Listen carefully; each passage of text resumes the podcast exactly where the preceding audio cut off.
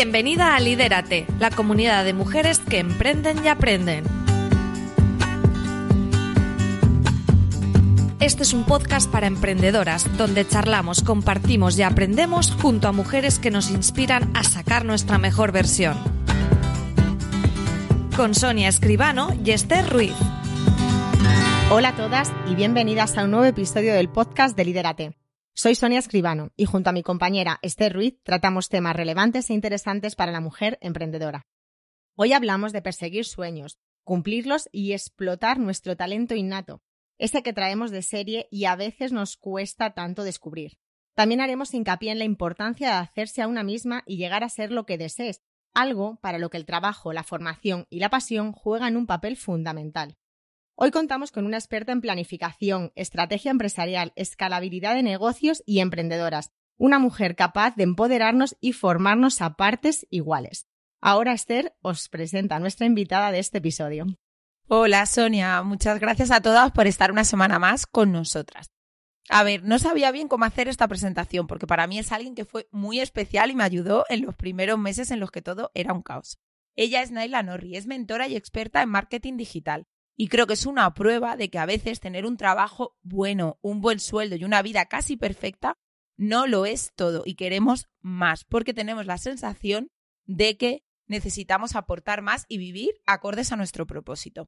Ella dice que su propósito es ayudar a emprendedoras. Ha creado el programa de Conectar para atraer por el que han pasado más de 500 mujeres de todo el mundo y tiene una teoría que vamos a analizar con ella de que toda emprendedora pasa por cuatro grandes etapas. Así que bienvenida al podcast, Naila. Qué ganas teníamos de tenerte aquí con nosotras. Bienvenida. Oh, muchas gracias. Bueno, y gracias por toda esa súper, súper, súper presentación. Estoy muy, muy contenta de estar acá. Bueno, pues la primera pregunta, yo lo he adelantado un poquito en la presentación, pero la primera pregunta es obligada para todas las que os sentáis aquí con nosotras. ¿Cómo llega ese momento de emprender y de tomar la decisión de, de arrancar con tu proyecto personal? Bueno, creo que un poquito lo dijiste en la, en la introducción. La realidad que la decisión viene porque yo, yo, venía trabajando en relación de dependencia de siempre, ya hacía 10 años que estaba, eh, soy de, de, título contable, así que al principio empecé en un estudio contable y después me moví a marketing, pero ya hacía como 6, 7 años que estaba trabajando en la misma empresa. Y las ganas de emprender vinieron no tanto porque yo ya tuviese clara como, ah, esta es mi pasión y quiero hacer esto, al contrario, no tenía idea de, no tenía ninguna pasión, sentía eso, pero no, me empecé a sentir totalmente desalineada en el lugar en el que estaba, miraba alrededor y decía, la realidad es que no admiro la vida de, de nadie, de las personas que me rodean, ni de mi jefe, ni de los jefes de mis jefes. Entonces dije, bueno, ¿y para qué estoy haciendo esto? Eran muchas horas de trabajo, la realidad es que estaba relegando un montón de otras cosas y en un momento dije, ¿y esto es todo? Y si en, un, en 10 años me levanto y miro mi vida, voy a estar feliz eh, y me di cuenta que no.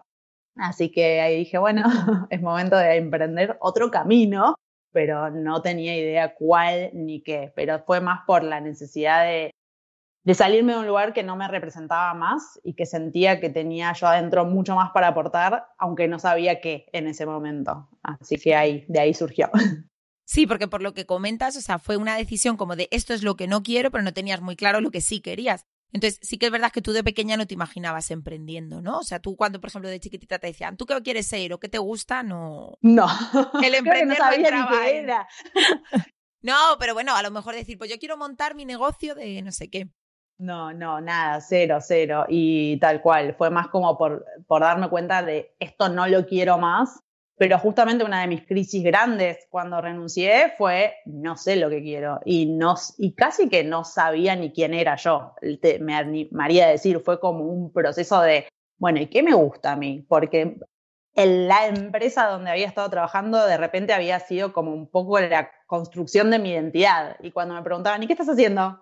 Eh, nada, es como que todo eso me empezó a significar mucho de, bueno, ¿quién soy? Como que no soy el lugar en el que trabajo, qué me gusta, qué quiero hacer, bueno, no, todas esas fueron preguntas que me aparecieron de repente eh, y no tenía claro, no tenía ni idea qué me gustaba y, en qué era buena, eh, así que fue como todo un gran camino de conocerme primero.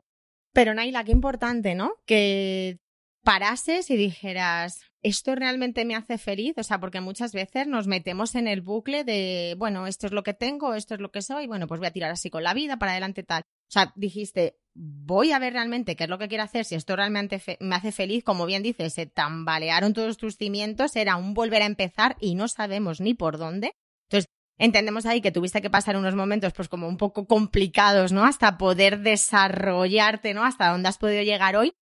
Y sí que entendemos, ¿no? Que como que tendrías alguna idea por lo menos clara, ¿no? de buscar un emprendimiento que realmente estuviese alineada con la, vida que tú estabas buscando. La que habías vivido no te gustaba, no estaba, o no es que no te gustase, sino que no estaba acorde a la Naila que eras tú en ese momento.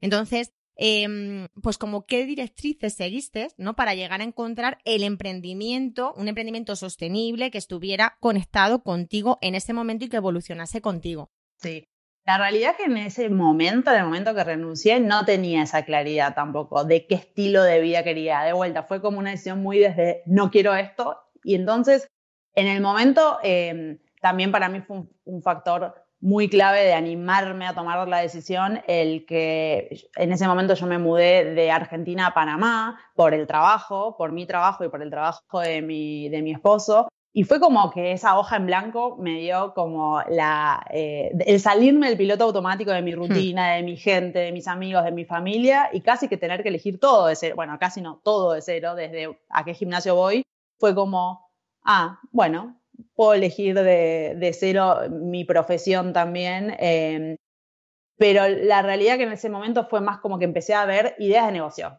Eh, ni me conecté con esto que decís de, bueno, qué estilo de vida quiero, sino que empecé como, bueno, qué oportunidades de negocio hay acá alrededor mío. Y, fui como, literal, pasaba de anotar ideas de, bueno, me quiero abrir un centro de yoga, quiero tener una tienda de e-commerce, como que pasaba por cualquier extremo porque justamente no hice ese trabajo previo de decir, bueno, ¿qué estilo de vida quiero? ¿Qué modelo de negocio se habla con ese estilo de vida? Entonces, la realidad que esa pregunta recién me la hice después de mi primer emprendimiento, cuando me di cuenta, creé algo que tampoco me gusta y ahí dije, acá 100% responsable porque esto lo creé y lo elegí yo y tampoco me gusta. Entonces ahí fue, bueno, paremos un poco.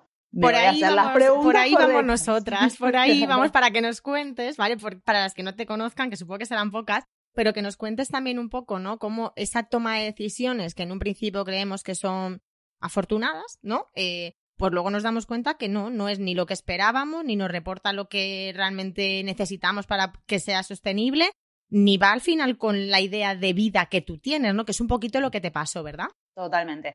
Sí, sí, yo creo que no me hice esa pregunta de qué, qué estilo de vida quiero.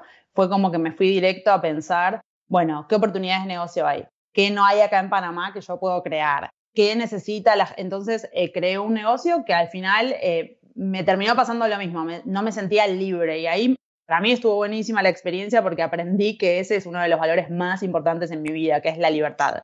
La libertad de decidir cómo usar mi tiempo, de cómo organizar mi agenda, la libertad de de repente decir un mes entero no trabajo porque ese mes lo dedico y, eso me lo enseñó de vuelta el vivir que ese modelo de negocio no me daba eso.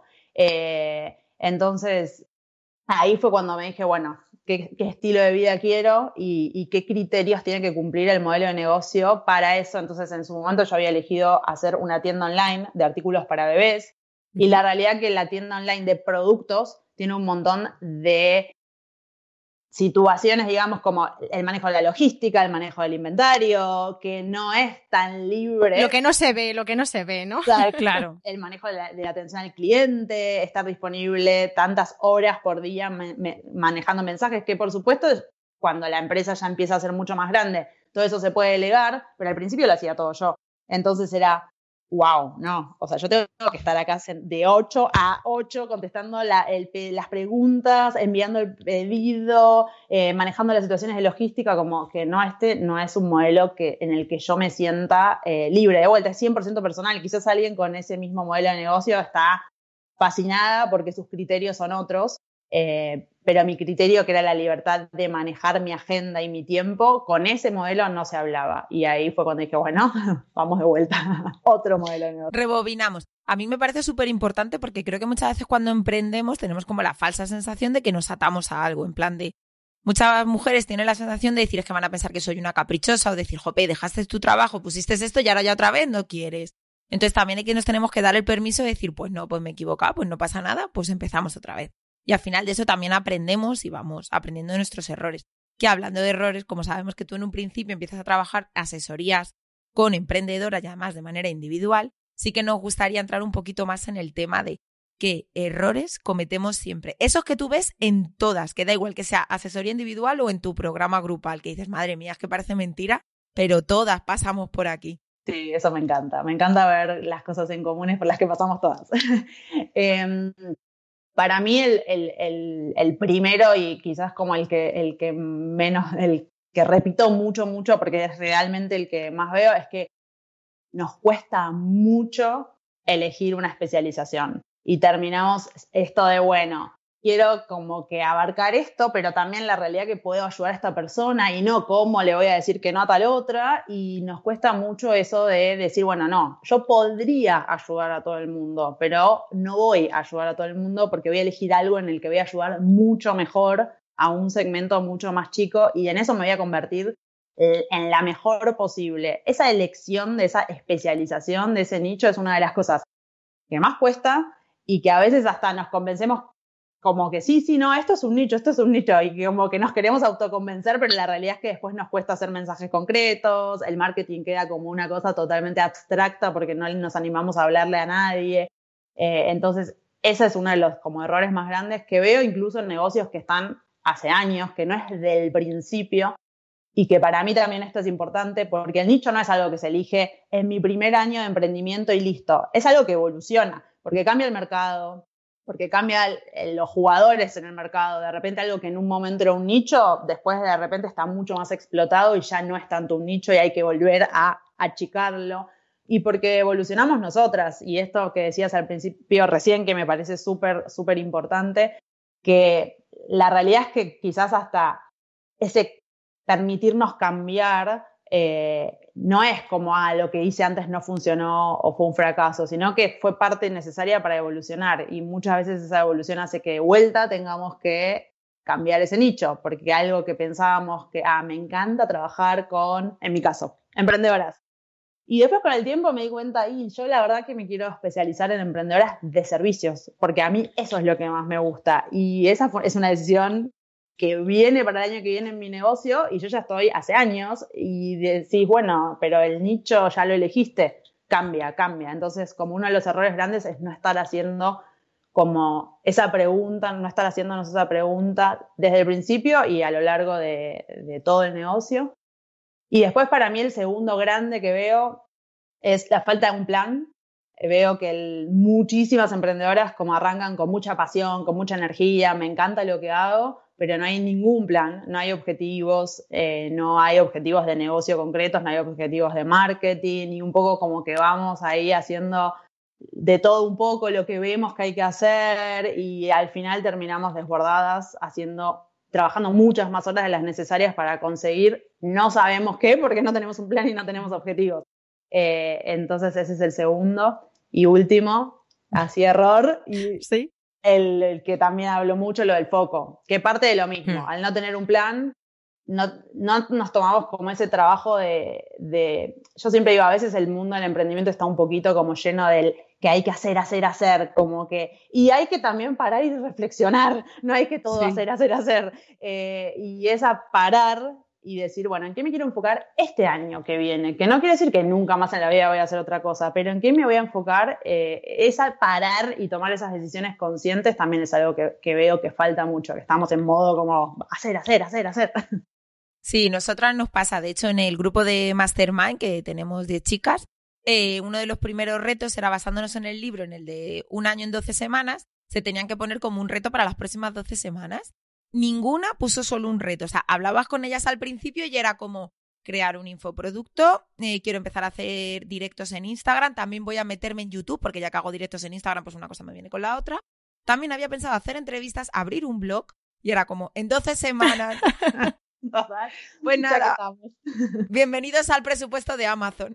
Lo, lo, has resumido perfectamente y además has concentrado perfectamente todos esos errores que también lo vemos mucho, como te comentaste en, en la comunidad, en el grupo de Mastermind, y sobre todo, eh, lo que hablamos es que sin plan, sin foco, sin tener realmente una estrategia, mm, poco lejos se puede llegar. Se puede, como tú has dicho, hacer, hacer y hacer, que al final es meterse en la rueda de hámster y que el proyecto sí, bueno, vaya sobreviviendo. Pero que sobreviva no significa que se pueda expandir todo lo posible ni alcanzar como el máximo beneficio ni, ¿cómo decirlo?, exprimirlo, ¿no? Exprimir a tope la naranja, por así decir. Nos comentas errores, pero también nos gustaría que nos contaras los mayores temores que percibes, porque al final tú estás en contacto con muchas mujeres, con un proyecto, con emprendedoras, y siempre hablamos de los errores, pero también son muchos miedos los que vamos acumulando. Miedos que se enquistan y al final pueden ser un freno tremendo. Entonces sí que nos gustaría que nos contaras un poco cuáles ves que son los más comunes, porque muchas oyentes seguramente se van a sentir identificadas y a lo mejor son capaces de decir, jolín, esto me pasa a mí, quiero ponerle freno. Sí, ahí yo creo que en mi experiencia por lo menos nos van apareciendo diferentes miedos en las diferentes etapas por las que vamos atravesando como emprendedoras y por las que va atravesando el negocio. Al principio, y este es uno que veo bastante y que a mí también me pasó mucho, es como que el miedo a mostrarnos, eh, pero mostrarnos desde la autenticidad, de, de no solo mostrar la cara o hacer un video, que también puede costar mucho, pero esto de, animarnos a, bueno, yo, yo doy mi mensaje, que esto es lo que pienso, esto es lo que creo con mi emprendimiento, como animarnos a, mostrarnos desde esa vulnerabilidad y que el marketing sea como algo mucho más auténtico, mucho más emocional, como que ahí hay mucho miedo a, bueno, el que dirán, el, bueno, y si no gusto, y, pero ¿qué pasa si en realidad mi cliente me deja de seguir porque yo dije esto, que es lo que creo, como animarnos a, armar más como nuestra tribu que está alineada con nuestros valores, con nuestras creencias, porque nosotros nos animamos a decir esto es lo que creo. En definitiva, ser fiel a ti misma, o sea, es que no tiene más. Tal cual, tal cual. Ese es como uno de los grandes. Y después, alineado al, a lo que decía al principio de que cuesta mucho, mucho, mucho lo de elegir el nicho, es porque ese es uno de los miedos más grandes, que es el de perdernos algo porque estamos eligiendo una cosa. Entonces, como esa sensación de no, yo mejor no elijo ningún nicho, no me especializo en nada, porque como que si dejo más amplio, bueno, hay más chances de que eh, atraigo un poquito de todo, y la realidad que es todo lo contrario, porque el marketing te va a quedar totalmente nulo, genérico, sin, sin conexión, pero cuesta mucho porque ahí hay un miedo grande que es ese, es el miedo a, bueno, si elijo algo, estoy dejando otra cosa, y dejar esa otra cosa eh, es, eh, cuesta. Y después creo que hay algo que yo por lo menos veo y no sé si es quizás porque uno trae lo que, lo que es uno y es uno que yo trabajo constantemente, pero veo mucho que, es el tema del perfeccionismo, el, quedarnos muy frenadas en ese miedo a, a no hacerlo perfecto como lo tenemos en la cabeza. Y aunque lo entendamos racionalmente, después igual lo veo mucho cuando se quieren mover a crear un programa online y quizás están bloqueadas totalmente porque se están imaginando el programa online que ven que tiene la super referente que está hace 12.000 años con el negocio y como que no dar ese paso de, bueno, yo lo hago lo mejor posible y lo voy mejorando con el tiempo, como que ahí hay un miedo también grande a, eso, a no, a no tenerlo como se lo están imaginando en la cabeza, a, no llegar a ese nivel como de, porque en general, bueno, por lo menos con las que yo trabajo, son emprendedoras como, como, ambiciosas, exigentes, y esa ambición y esa exigencia roza el perfeccionismo muy, muy, muy seguido eh, en muchas cosas. Es un arma de doble filo, totalmente. Nosotras, de hecho, es algo por lo que lo hablamos muchísimas veces en la comunidad y siempre animamos a todas las emprendedoras que si tienes una idea, tú ponla en práctica ya le irás puliendo. O sea, es que al final nosotras somos nuestras peores espectadoras, por así decir, ¿no? Porque nos visualizamos y decimos, ¿y si esto lo he dicho así? ¿Y si esto lo hago así? ¿Y si esto es que esto no me gusta? Es que, bueno, tú Aldo, todo el mundo dice, ¿no? Que cuando ves vídeos tuyos de hace un tiempo, ¿no? Que has publicado, dices, madre mía, ¿cómo podía hacer eso? Pero claro, cuando lo ves es porque tú has evolucionado. Me ha gustado muchísimo, Naila, lo que has comentado de la evolución de las marcas, las personas, que al final un proyecto nace de una base, de un inicio, pero con los años y con el tiempo el proyecto va evolucionando, lo cual es muy positivo porque eso significa que la persona también va evolucionando. O sea, que es que hay gente que se estanca en, es que el proyecto fue así concebido. Sí, bueno, ok, pero tú eres la misma que hace cinco años, por ejemplo. ¿Sabes? La vida te ha llevado por otros caminos, a lo mejor para que también pueda el negocio ir evolucionando de otro modo. Y me ha gustado mucho porque eso, eso también lo vemos mucho en, en la comunidad.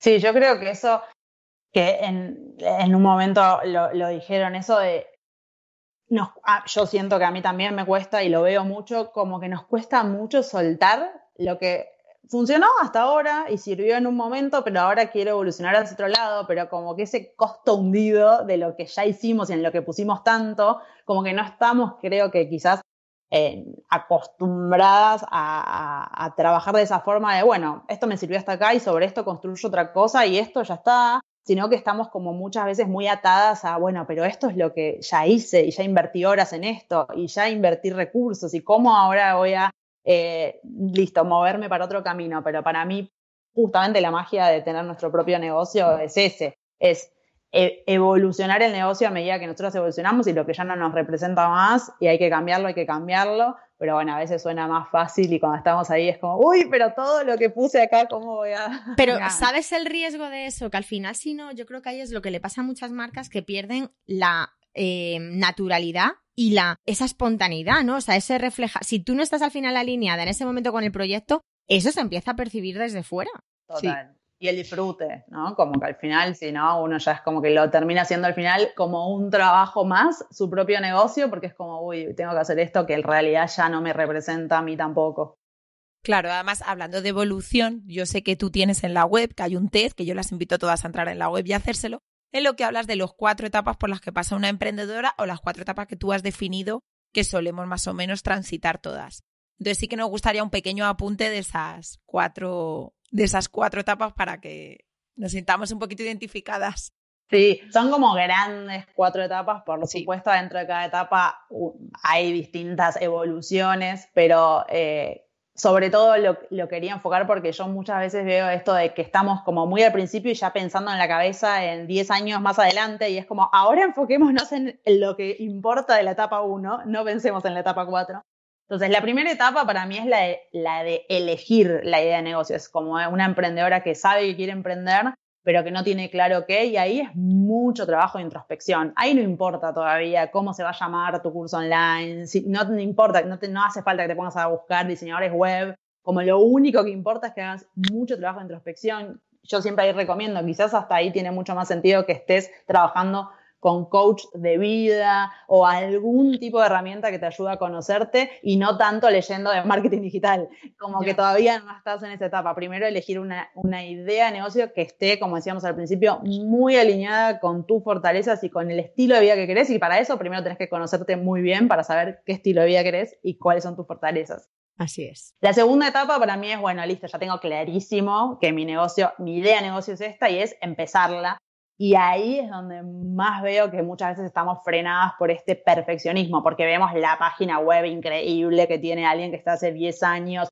porque tengo que tener calendario de redes sociales, porque en verdad tendría que crear un curso online, porque sé que ese es el modelo escalable. No, no, no, no, no. Empezar, empezar es empezar con lo más simple. A veces es simplemente con, bueno, un Instagram y empezar a compartir contenido y a partir de ahí empezar los siguientes pasos eh, entonces ahí tiene mucho, mucho de definir tu mínimo, ese mínimo para poder empezar y sobre eso después seguir agregando. La tercera etapa para mí quizás es en la que más tiempo estamos, que es la de atraer la suficiente cantidad de clientes para vivir 100% de ese negocio, desde empezar a decir, bueno, vivo de mi negocio y vivo bien, vivo tranquila, vivo con ingresos constantes, como que esa etapa puede durar varios años y por eso es una etapa que se puede dividir, pero bueno, es la etapa de atraer más y yo siempre digo mejores clientes, porque acá no se trata de volumen, sino como de definir muy bien quién es esa persona a la que mejor puedes ayudar y tener mejores, que mejores puede ser más, menos, menos en cantidad, pero que paguen mejor por tus servicios, que estén más tiempo trabajando con vos. Y para mí la cuarta etapa es esa etapa en la que ya estamos con la agenda llena de clientes, uno a uno, que ya vivimos de nuestro emprendimiento y lo que necesitamos ahora es escalarlo. Y escalarlo sin que nos demanden más horas porque no tenemos más horas. Entonces ahí es más un cambio de modelo de negocio, de cómo nos vamos a cursos online o programas o eh, mastermind o modelos donde en vez de trabajar uno a uno, trabajemos uno a muchas eh, y podamos usar más inteligente nuestro, nuestro tiempo y ahí vienen desafíos como delegar, armar equipo, crear sistemas, procesos, como que ya pensar en otro tamaño de empresa, pero sin tener que trabajar 12.000 horas nosotras, porque si no, no sería sostenible y no es la idea tampoco. Así es, esta clasificación que haces es que es genial, porque fíjate, ¿no? Por todos los pasos que hay que pasar hasta que llegamos al 4. Allá tenemos la cartera llena de clientes, ya vamos a empezar a pensar en todos estos miles de cursos que queremos hacer. Pero lo que sí que está claro es que para ir, como por así decir, quemando etapas, ¿no? Ir paso por paso, es que hay que tenerlo todo planificado. O sea, realmente lo que tú decías, la planificación es fundamental, pero es que no solamente la planificación cuando estás en la etapa 4, es la planificación desde el inicio. O sea, inicialmente no te podemos apoyar más en esa parte de introspección, de autoconocimiento. Si esa parte no se hace, o sea, sin autoconocimiento realmente no puede llegar a haber un emprendimiento al 100% consolidado y coherente con la persona. Pero bueno, más allá de eso, o sea, es una planificación que debe empezar desde los inicios. Independientemente de la etapa en la que, en la que estemos, sabemos que eres súper mega experta en planificación, ¿vale? Nos gustaría que compartieras con nosotras algunas herramientas o estrategias ¿no? que puedan facilitarnos un poco a la hora de planificar, porque es que soy la palabra planificación y de verdad vemos pelos de punta. O sea, es claro, ¿por qué? Porque es mucho más fácil a veces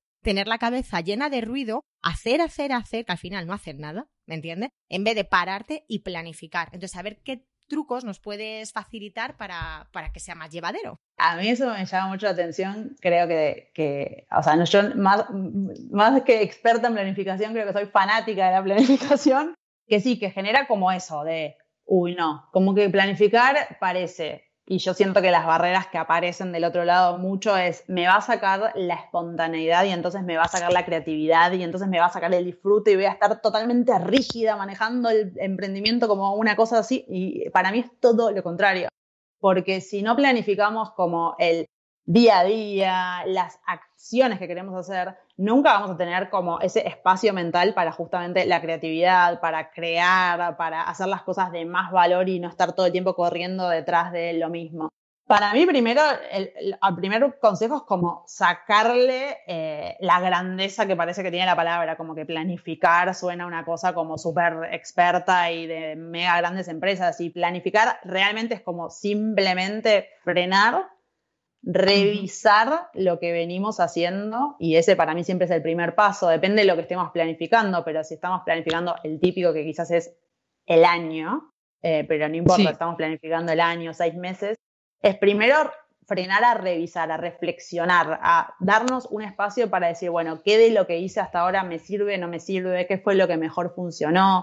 Revisar números, porque puedo estar como súper enamorada de un proyecto que no está vendiendo nada y hay que revisarlo, entender eso, como dónde estoy parada. Primero es un poquito de reflexión, de sacar como esas conclusiones.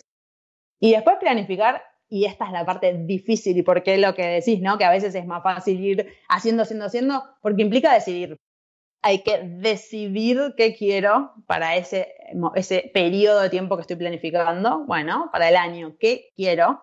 ¿Y en qué me voy a enfocar? Porque es imposible hacer todo lo que sabemos que tendríamos que hacer. Todas vemos las miles de oportunidades que tenemos en nuestro negocio. No importa que estemos hace 15.000 años, siempre va a haber oportunidades de mejora. Entonces, todas sabemos, uy, tendría que hacer la web y también tendría que crear un curso y también tendría que aparecer en un montón de podcasts y también tendría que tener mi canal de YouTube y tendría, tendría, tendría elegir. elegir como cuáles van a ser eh, esos focos de este año, que no quiere decir que el año siguiente no hagas otra cosa.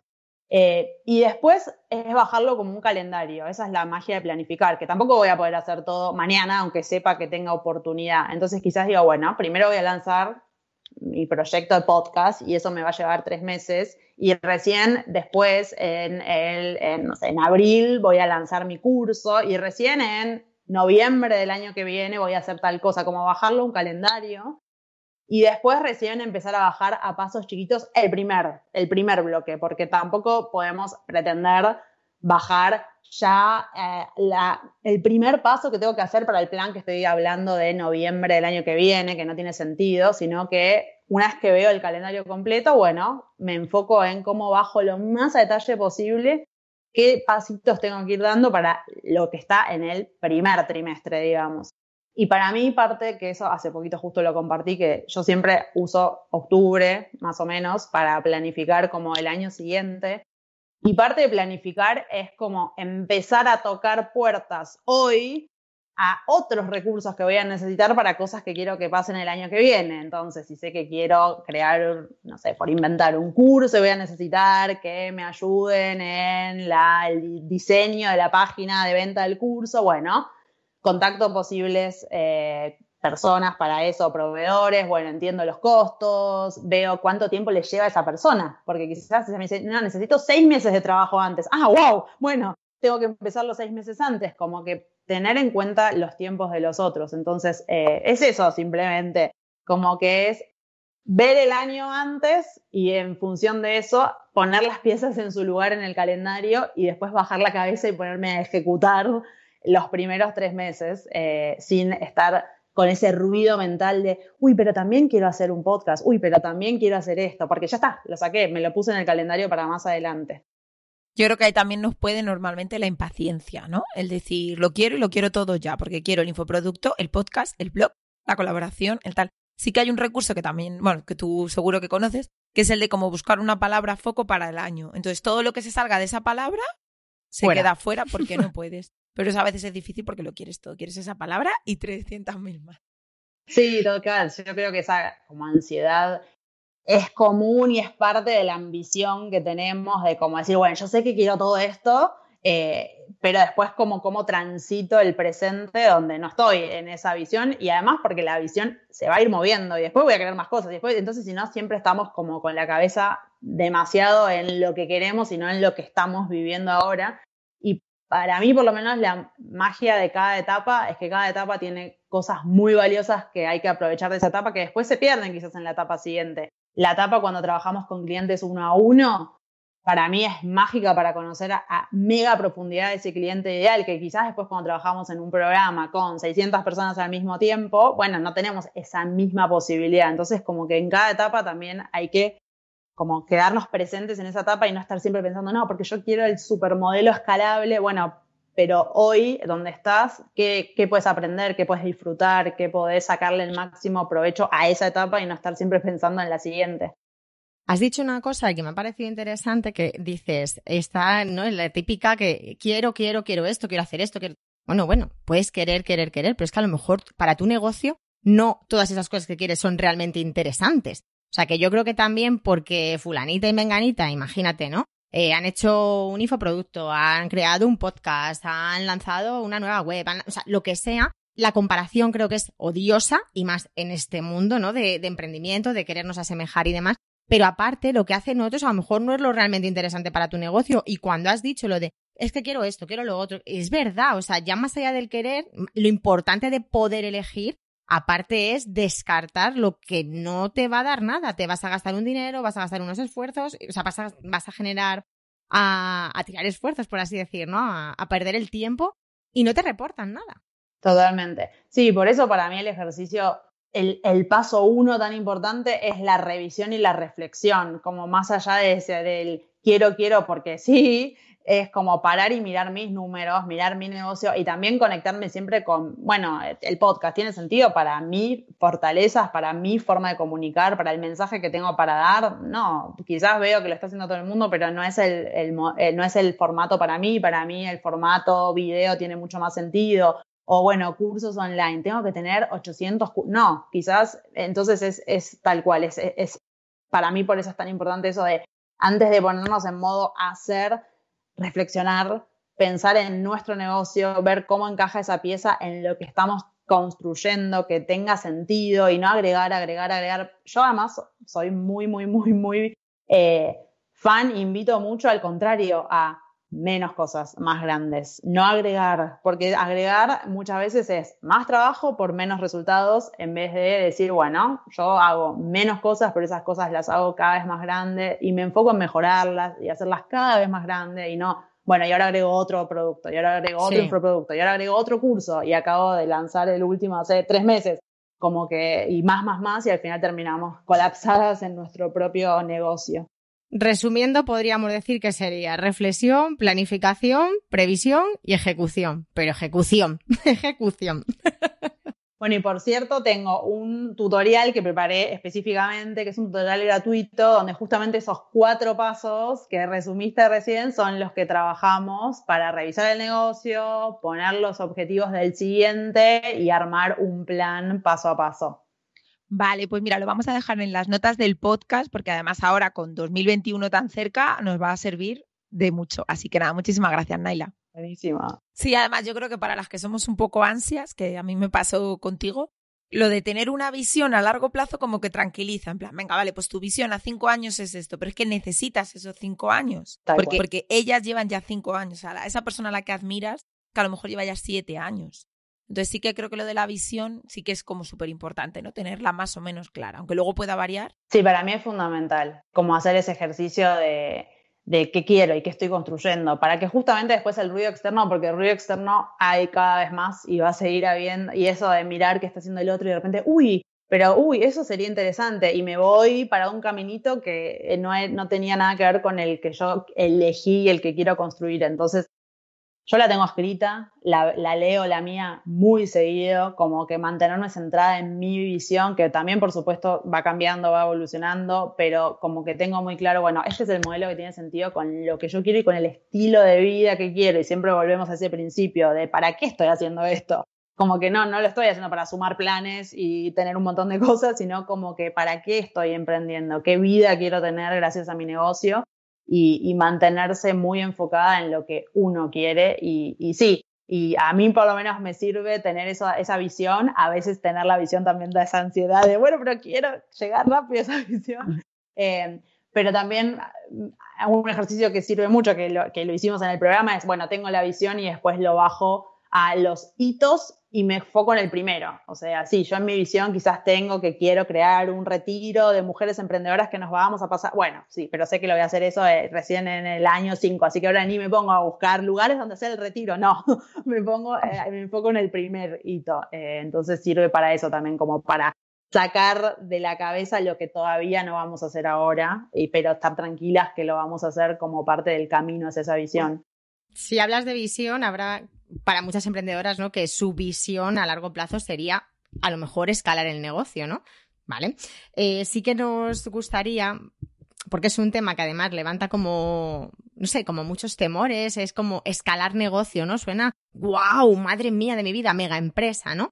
Que si podrías compartir por dónde poder empezar, qué debemos tener en cuenta a la hora de tener esa visión de, de empezar a escalar el negocio. Para mí primero definir eso, como qué es escalar para cada una. Porque escalar para mí, por lo menos la palabra es como no tener que intercambiar hora por ingreso, que eso es lo que pasa con un servicio uno a uno. Yo si quiero hacer una asesoría, tengo que estar esa hora sentada con la clienta y si quiero más ingreso, tengo que subir el precio o estar con más clientas y estar más horas. Entonces llega un punto que nuestra agenda somos nosotras el límite porque no puedo tener 200 clientas por día.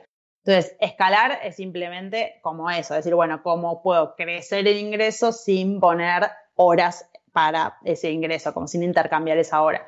Ahora, escalar para alguien puede ser llegar a un millón de dólares y para alguien puede ser llegar a 30 mil. Cada una tiene que definir su objetivo de vuelta teniendo en cuenta lo que quiere para su vida.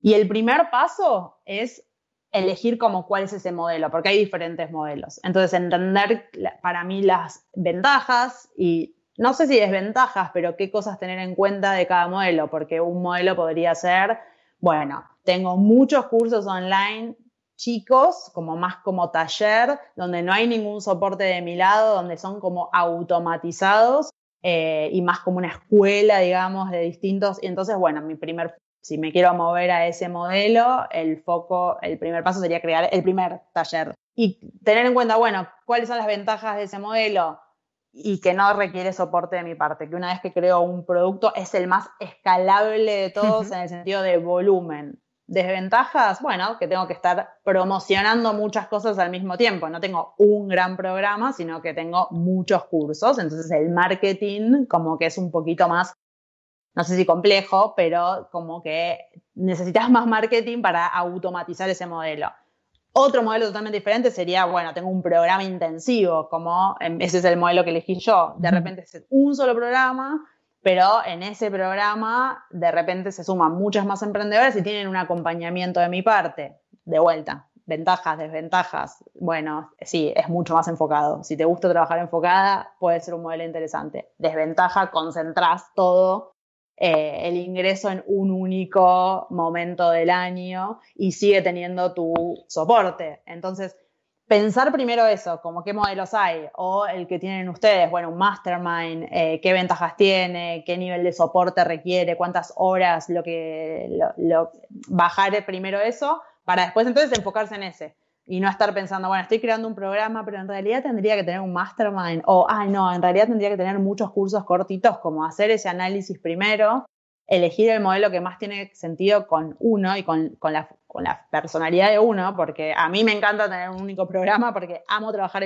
enfocada y hay gente que me dice, me vuelvo loca si todo mi negocio depende de una vez, no, no puedo, yo necesito tener como ingresos todos los meses. Eh, entonces, conocerse una para elegir.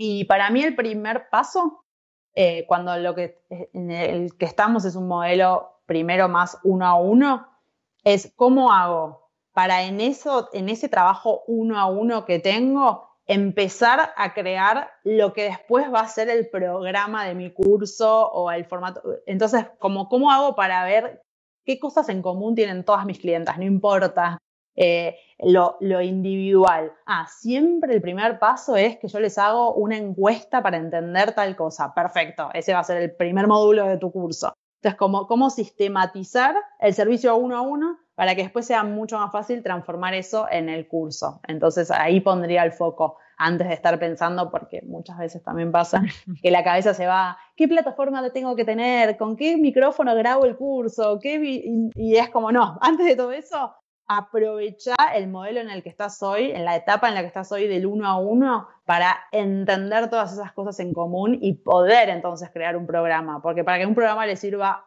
a tantas personas al mismo tiempo, vos primero tendrás que haber entendido muy bien cuáles son esas cosas en común que tienen todas tus clientas uno a uno. Genial, súper interesante. Nos encanta, Naila, como siempre. Sí que queríamos sacar contigo el tema porque sabemos que de manera bastante directa te ha tenido que afectar eh, vosotras celebráis el 7 de marzo, creo que fue de 2020, el She Festival. La liáis gordísima, invitáis a muchísima gente. Bienvenidos a los eventos presenciales para emprendedoras. Nosotras fue el 4 de marzo. Único que, bueno, la verdad es que el nuestro era como más reducido porque son 20, pero bueno, que nos dedicamos al mundo presencial. Y claro, imagino que 2021 el horizonte está un poco gris. Entonces, no sé cómo lo estáis enfocando desde She Festival, si tenéis planteado volver al presencial, si lo habéis dejado en pause. Sí, primero y principal, nos ha, justo, justo, o sea, fue 1.500 personas juntas, hoy no se puede ni creer. Eh, yo me subí al avión para volver de Argentina a, Suiza a cinco días que cierran el aeropuerto, o sea, fue como todo, todo, todo muy, muy, muy justo. La realidad, 100% em, sinceras, lo estamos súper trabajando en este momento, como no tenemos claro cuál es el, camino todavía. Eh, sí tenemos claro que marzo del 2021 no va a ser, no. porque eh, no, y Argentina hoy todavía sigue con cuarentena obligatoria, o sea, mm. como que ni siquiera es que existe la posibilidad de un evento chico todavía, está, todavía ni siquiera se puede salir o recién ahora se está empezando, con lo cual presencial marzo ya sabemos que no es una opción. Y la realidad nosotros somos tres socias, eh, estamos justamente como haciendo este ejercicio de reflexionar antes de movernos, porque hoy todo el mundo se movió, bueno, todo el mundo no, muchos de los eventos presenciales automáticamente se movieron al mundo online y está como todo eso, ahora hay como una sobredosis de eventos online que ya decís como, wow, no sé ni a cuál. Y estamos pensando, eh, la realidad es que estamos tomándonos ese tiempo para reflexionar si hacia ahí queremos ir, o si no y esperamos y lo volvemos a hacer presencial, si es online, cómo hacemos para mantener como la experiencia que sí o sí una parte se pierde porque lo presencial es presencial y parte no se puede, no se puede digitalizar el abrazo. Eh, y estamos mucho en mirando eventos de afuera como para ver qué formato tiene más sentido con nosotras y con lo que para nosotras es G Festival eh, para que no se pierda la esencia por más que se pierdan algunas cosas. Em, pero real estamos en, modo como análisis, mirando y discutiendo entre nosotras como hacia dónde queremos ir. Seguro eventualmente va a tener una pata online porque esto llegó para cambiar todo, no es que es ah, el 2020 y listo y después seguimos como si nada. Pero no lo tenemos todavía cerrado cómo va a ser esa transformación, la estamos trabajando ahora. Sí, a nosotras nos pasó, porque bueno, nosotras hicimos el último en marzo, pero bueno, el nuestro era recurrente, se hace una vez al mes aquí en Madrid. Claro, era impensable. Y al principio sí que es verdad que tuvimos esa reticencia de, venga, pues dejamos pasar dos meses y lo volvemos a hacer presencial. Dejamos pasar tres meses y lo volvemos a hacer presencial. Porque claro, es verdad que cuando, cuando nos encerraron en marzo, era como una visión a 15 días, a un mes, nadie pensaba que íbamos a estar. Y al final, nada, tuvo que ser el online, se ha tenido que abrir y lo que tú dices era una pata importante del proyecto, aunque nos renunciamos a volver al presencial porque se echa un poquito de menos, ¿eh? Lo de... Es la esencia, es la esencia. Tal cual, y que eventualmente quizás es eso, es como que esto abrió la puerta a probar algo que quizás no hubiésemos probado o como que al principio no, y después yo creo que va a haber en el mix se va a encontrar como un modelo que pueda explotar lo mejor de las dos partes. Nosotros teníamos una parte como virtual porque vendíamos una entrada que es streaming para verlo en de tu casa, con lo cual ya tuvimos esa primera experiencia de recibir feedback del otro lado, de decir, se me puso la piel de gallina en mi casa mirando y nosotras como, wow, o sea, si esa energía se puede pasar a través de la pantalla, eh, como que existe la posibilidad de hacerlo, pero yo creo que es algo que hay que trabajar con mucha cabeza para lograr eh, tomar los mejores elementos del presencial y lograr una experiencia virtual que valga la pena y que no sea al final como, uy, bueno, estoy en mi casa mirando esta pantalla y no puedo más y, no me llega nada. Pero creo que va a terminar siendo como una combinación de las dos cosas. Va a tener su pata virtual y su pata presencial cuando se pueda volver. Pues una decisión muy inteligente, Naila, porque al final es lo que tú dices, ¿no? Que, que realmente merezca la pena. O sea, es algo que, vamos, nosotros va totalmente con nuestra filosofía, así que es verdad que en nuestro caso fue una aceleración de algo que teníamos, ¿no? Para lo mejor para el segundo, tercer año de Liderate, sobre todo el segundo año. Pero bueno, pues simplemente es acelerado, se ha mm, echado hacia adelante unos meses y para nosotros la verdad que ha sido pues muy enriquecedor, incluso nos ha hecho pensar en escalar el negocio, ¿no? De otra manera. Así que hay que ver lo que, lo que hablamos muchas veces, ¿no? Eh, algo que supone una amenaza, pues al final una oportunidad y, convertirlo en fortaleza. Es, es así. Y Naila, volviendo a tu proyecto personal, ¿algún reto para 2021 que tengas ahí en mente? Oh, reto. Suéltalo, suéltalo. Bueno, eh, mi reto en este momento más grande es que estoy, estoy armando equipo fui mamá hace poquito y ya antes de, ser mamá me había propuesto como que un, mi paso siguiente así más grande era armar equipo y delegar mucho más intencionalmente, como quedarme solo con las partes eh, que realmente son mi fortaleza y tratar de delegar casi que te diría que todo el resto, con lo cual ese es un desafío grande porque es una forma diferente de trabajar. Eh, que me, tiene súper emocionada. Pensé que me iba a costar mucho más de lo que me está costando, lo estoy disfrutando muchísimo y al contrario, ahora estoy como, ¿cómo puedo delegar todo? ¿Cómo puedo delegar mi cara? todo quiero delegar. Eh, me divierte, me divierte y, me encanta como que el propósito al final también pasa a ser parte del equipo y, de, y como se me expandió mi propósito. A nivel de, programas y proyectos, el reto es eh, el programa que, es el que hiciste, Conectar para Traer. Lo estoy casi que desarmando y rearmando en esto que decíamos de evolución a una y evolución a lo que ofrece, eh, como que le estoy, le estoy mejorando eh, y le estoy cambiando un montón de cosas. así que estoy de vuelta como medio en el desafío de, no hoja en blanco, pero casi, porque lo estoy como, como cambiando bastante y creando un nuevo programa eh, que ese sí está enfocado en conectar para atraer, está enfocado más en la etapa que hablábamos de atraer más clientes para vivir 100% de, de tu negocio. Y el segundo que estoy creando es escalar con programas online y va a ser justamente cómo hacer ese pasaje de uno a uno a tener programas, pero me voy a enfocar exclusivamente en ese modelo que es el modelo de programas más intensivos y de más alto valor, como programas más largos, eh, y para mí más transformacionales. Así que bueno, eso, estoy trabajando muchas cosas. A la vez de bebé chiquito, así que este es mi, mayor desafío. Eso sí que es un reto. Eso sí que le hace falta un plan. Eso sí. Pues estamos seguras de que vamos, que todo irá saliendo poco a poco y será un éxito, Naila. Estás escuchando Lidérate, el podcast de mujeres que emprenden y aprenden. Ahora, si te parece, vamos a pasar a nuestra ronda de preguntas, ¿vale? Que tenemos como novedad en esta, en esta tercera temporada del podcast, incluir dos preguntas formativas, aclarar dos conceptos que los oímos constantemente, pero no siempre están lo suficientemente claros. Entonces, como te apostamos por la formación, también queremos que haya este puntito formativo de llevarnos, una vez que hemos escuchado el podcast, dos conceptos aclarados. El primero, ¿qué es un embudo de ventas? Ok, muy bien. La pregunta sorpresa fue esta. Eh, bueno, el embudo de ventas, a ver cómo lo explico sin mostrarlo. Básicamente es entender que justamente como un embudo, todo lo que entra por el arriba del embudo es más que lo que termina saliendo por el final. Entonces, el final son la cantidad de clientes que queremos tener, o en cantidad de clientes o en cantidad de facturación. Entonces, es la venta.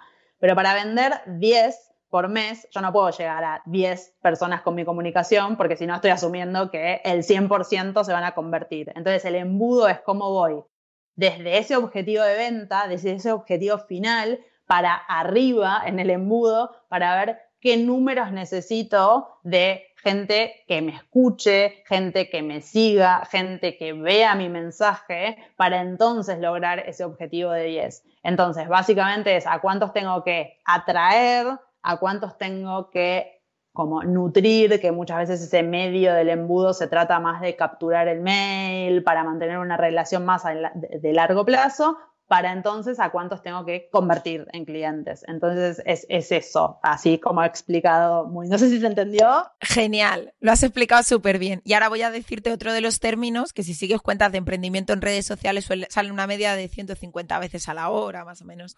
lead magnet. ¿Qué es un lead magnet? Lead magnet. Muy bien, perfecto. Bueno, la palabra exactamente justamente es como, como algo para atraer un lead, o sea, esto de magnet, ¿no? De cómo genero algo que atrae un lead. ¿Qué es un lead? El lead se llama a un mail, alguien que da ese paso de dejarme su correo para seguir en contacto con mi marca. Entonces, un lead magnet es qué ofrezco de valor y es generalmente de algo de más valor que el contenido que ofrezco regularmente en mis redes, que lo puede ver cualquiera para que alguien esté dispuesto a darme su correo a cambio de eso que le estoy ofreciendo. Entonces puede ser, muchas veces son o guías gratuitas, o una masterclass gratis, o un mini curso de varias entregas. Es más que un posteo en las redes, porque si no es como, bueno, ya esto lo veo siguiéndote en las redes, ¿por qué te voy a dejar mi correo?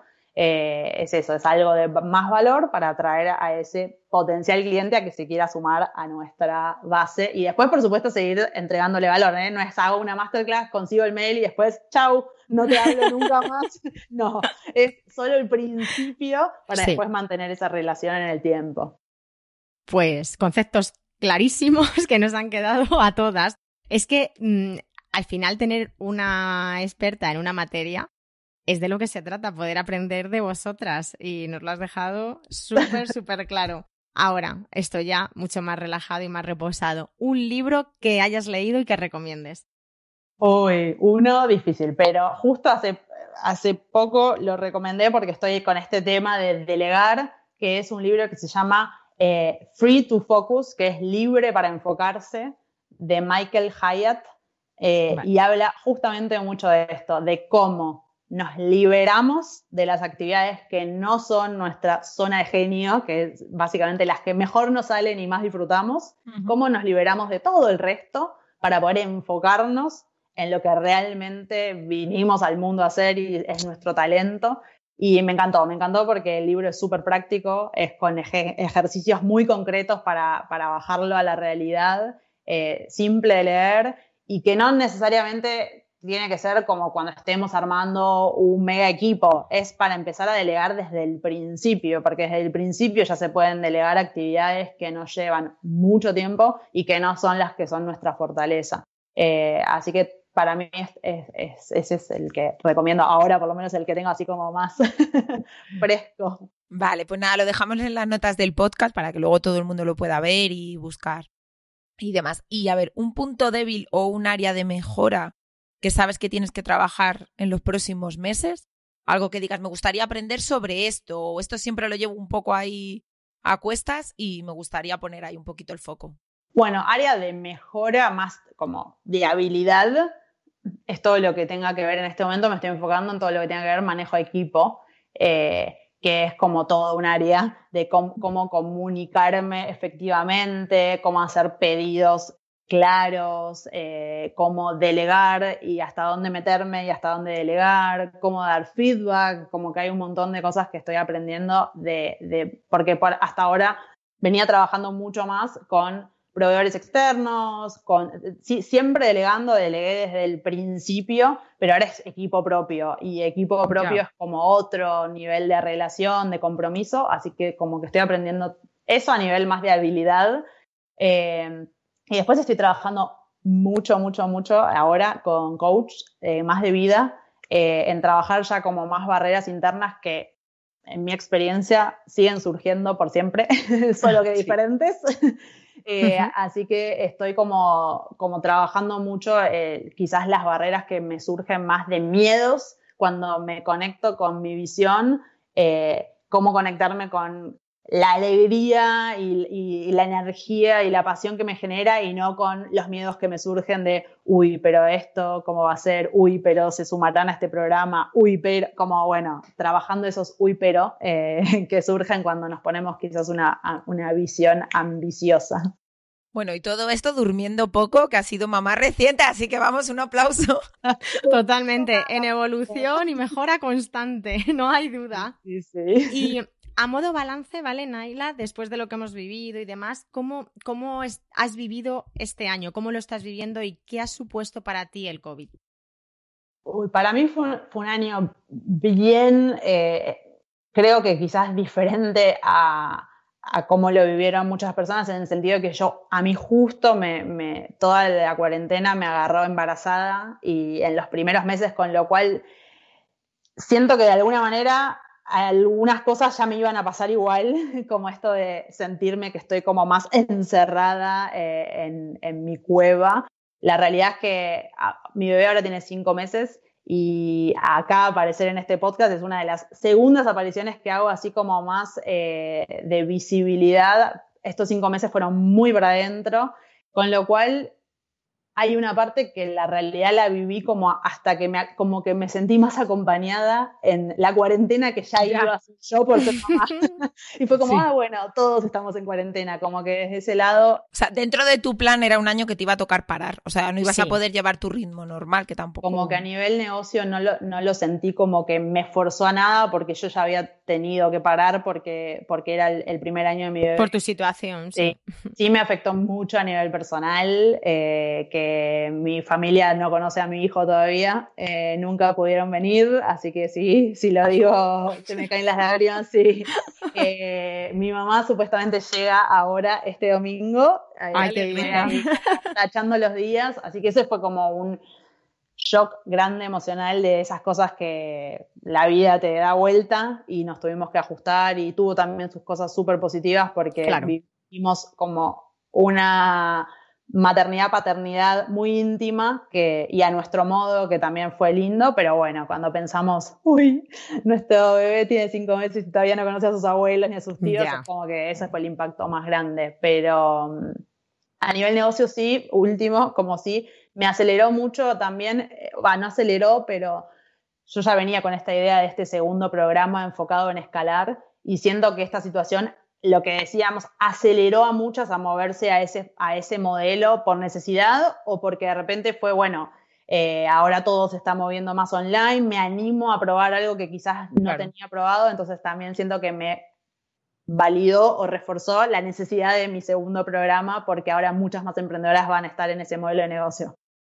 Pues nada, nos alegramos mucho que el balance sea positivo y que hayas podido vivir esa maternidad con mucha intensidad, que también ha sido una oportunidad. Y luego este nuevo, esta nueva temporada del podcast, que es la tercera ya, hemos hecho una nueva sección. Entonces, nuestra anterior invitada, que fue Vanessa Marrero, que ya es la creadora de Escuela de Tranquilidad Económica, trabaja también con muchas emprendedoras, o sea que vais a la par, lo único que ella trabaja más el terreno de las finanzas y de la inteligencia financiera, dejó una pregunta para ti. ¿Cómo te ves en 10 años? Wow, wow, hablando de la visión. 10 años. Eh, yo creo mi visión la hago a 5 porque 10 como que me parece que, wow, no sé. Pero, mm, a ver, yo a 10 años la, la realidad es que me veo profundizada en el camino que ya empecé. O sea, veo como me veo más posicionada, me veo trabajando cada vez más, que esa fue una decisión como muy consciente que tomé este año, con la emprendedora, hablando de esto de elegir, con la que yo siento que estoy alineada más a nivel de, propósito de una emprendedora ambiciosa. Yo tomé la decisión de que yo quiero trabajar con mujeres ambiciosas, que tengan esta ambición de crecer. Entonces me imagino en 10 años como muy rodeada de, mujeres así, eh, como yo, que abrazan esa ambición, que, que quieren ir por más, que quieren crear equipo me imagino así también como un poco más eh, con esta mezcla más de lo presencial, eh, de estar más en eventos, de dar más charlas, como unir lo, virtual con lo presencial. Y siempre que, me, que veo mi visión a largo plazo, veo muchas mujeres alrededor mío, así que veo como muchas en mi equipo, veo un mastermind, veo esto de hacer quizás retiros o encuentros de mujeres para conectarnos con nuestra visión, como que veo mucho, mucho círculo de mujeres a nivel todo profesional, ¿no? Bueno, a nivel personal, creo que no me, imagino, no me imaginé todavía a mi hijo dentro de 10 años. no sé cómo será, falta mucho. Pero... Ese bebé pidiéndote la paga ya dentro de 10 años. Durmiendo mejor. Durmiendo mucho mejor, me imagino. Eh, y con esa sensación de libertad, para mí esa es la palabra que siempre es la que tengo presente, es la razón por la cual lo hago. Entonces, con esa libertad de, movimiento, de horario, de, vida, que, ya la siento, por eso siento que es como profundizar mucho más. Em, pero eso, como con proyectos de más impacto, en, más escala y, con más mujeres alrededor. Bueno, yo lo de la visión de tener más mujeres alrededor, nosotras la compartimos también totalmente. De hecho, es uno de, de las bases de Lidérate. Y sí que dejara tu pregunta para, para la siguiente entrevistada, que no sabes quién es. me encanta la, pregunta secreta.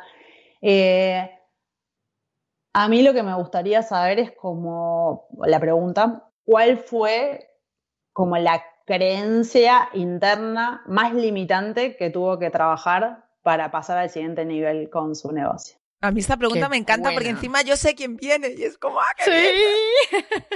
Te interesa saberlo de esa persona. Pues además yo creo que nos va a dar, sí, sí. pero una buena explicación. Divertido, lo voy a tener que escuchar para ver qué contesta y quién es, porque no sé quién es. Para eso lo hacemos, para que estés enganchada hasta el podcast. No creéis que es para otra cosa.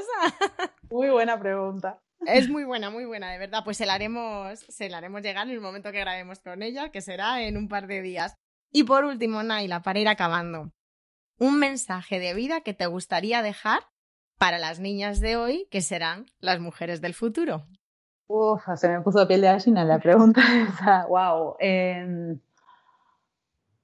para mí, eh, el mensaje de vida, eh, no sé si es de vida, pero para las mujeres es que estén muy atentas a no perder la conexión con ellas mismas, que, como mujeres tenemos una intuición y un poder enorme, eh, que no se dejen nunca decir que, no es así, eh, que se escuchen, que estén todo el tiempo conectadas con ellas mismas, porque de verdad que para mí la sabiduría más grande viene de adentro solo que a veces hay tanto ruido externo eh, o nos desempoderamos nosotras mismas de eso que, traemos y que tenemos y que está ahí y que armen mucho círculo de mujeres, de, esto de estar en comunidad, de rodearse de, otras mujeres que son las que te tiran para arriba los días que, no tenés energía, que no tenés ganas, que tenés dudas, que tenés miedos y, tener a, esas otras mujeres alrededor para que sean lo,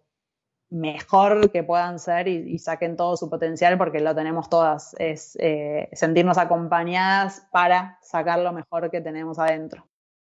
Pues nada, sentirnos acompañadas por ti ha sido un auténtico regalo, de verdad, Naila, que nos ha encantado todo lo que has aportado, todo lo que nos has contado.